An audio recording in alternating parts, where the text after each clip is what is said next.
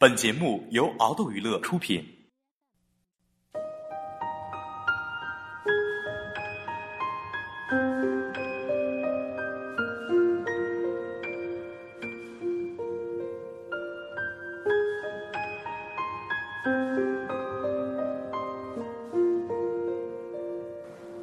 我三十三岁那年秋天，决定以写小说为生。为了保持健康，我开始跑步。每天凌晨四点钟起床，写作四个小时，跑十公里。我是那种容易发胖的体质，我妻子却无论怎么吃也胖不起来，这让我时常陷入沉思。人生真是不公平啊！一些人无需认真就能够得到的东西，另一些人却需要付出很多才能够换来。不过转念一想。那些不费吹灰之力就能够保持苗条的人，不会像我这样重视饮食和运动的，也许老化的更快呢。什么才是公平？还得从长计议。几年之后，我终于步入了小说家的行列，还成功的减掉了多余的体重，并且戒掉了烟瘾。说起坚持跑步，总有人向我表示钦佩：“你真的是意志超人啊！”说老实话，我觉得跑步这东西和意志没有多大关联。能够坚持跑步，恐怕还是因为这项运动合乎我的要求，不需要伙伴或者是对手，也不需要特别的器械和场所。人生本来如此，喜欢的事情自然可以坚持，不喜欢的怎么也长久不了。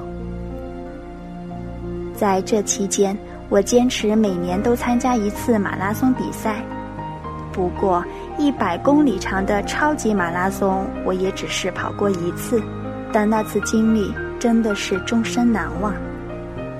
那是一九九六年六月二十三日，我报名参加了在日本北海道佐吕间湖畔举行的超级马拉松大赛，全程有一百公里。清晨五点钟。我便踌躇满志地站在了起跑线上。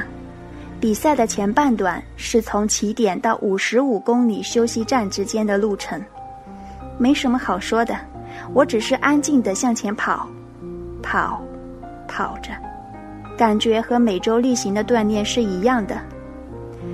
在到达五十五公里休息站之后，我换了身干净的衣服，吃了些妻子准备的点心。这时候，我发现双脚有些肿胀，于是赶紧换上了一双大半号的跑鞋，又继续上路了。从五十五公里到七十五公里的路程变得极其痛苦，此时的我心里念叨着向前冲，但身子却不听使唤。我拼命地摆动手臂，觉得自己像块在绞肉机里艰难移动的牛肉，累得几乎要瘫倒在地了。一会儿功夫，就有选手接二连三的超过了我。最让人心焦的是，一位七十多岁的老奶奶超过我的时候，大喊着“坚持下去”。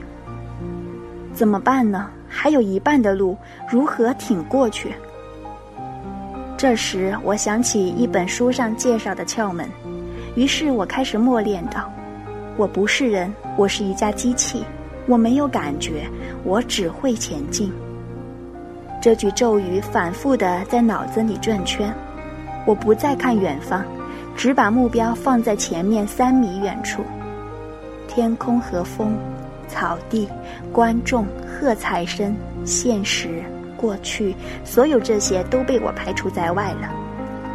神奇的是，不知是从哪一秒开始，我浑身的痛楚突然消失了，整个人仿佛进入自动运行状态。我开始不断的超越他人，接近最后一段赛程的时候，已经将两百多人甩在身后了。下午四点四十二分，我终于到达终点，成绩是十一小时四十二分。